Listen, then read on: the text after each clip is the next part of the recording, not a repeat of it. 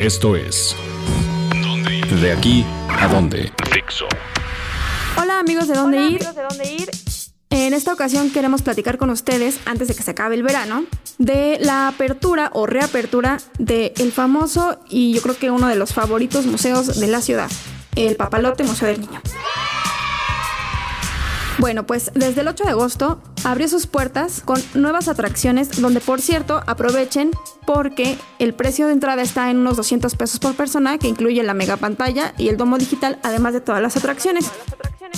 Les cuento que van a encontrar 108 cosas nuevas para divertirse.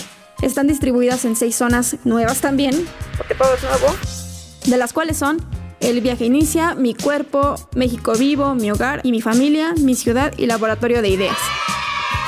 Por si fuera poco, También en donde antes estaban las áreas verdes, están representadas cinco ecosistemas de nuestro país. el humedal, el parque húmedo, el bosque tropical, el matorral y la pared rocosa. Todo para que los niños aprendan todo sobre estos ecosistemas. Y bueno, para sorpresa de todos, y yo creo que esto le va a dar mucho gusto a nuestros amigos de la zona oriente de la Ciudad de México, es que se abrirá el Papalote Museo del Niño en la zona de Iztapalapa, como lo Como oyen. lo oyen. Todavía no sabemos bien las fechas ni la ubicación exacta, pero en dondeir.com estén pendientes porque les estaremos dando todos los detalles. Aprovechen. Antes de que se atasque la ciudad de nuevo y los niños regresen a clases, llévenlos, que se diviertan y aprovechen el precio. Les comento, igual 200 pesos por persona, incluye todas las actividades divertidas de este museo. de este museo.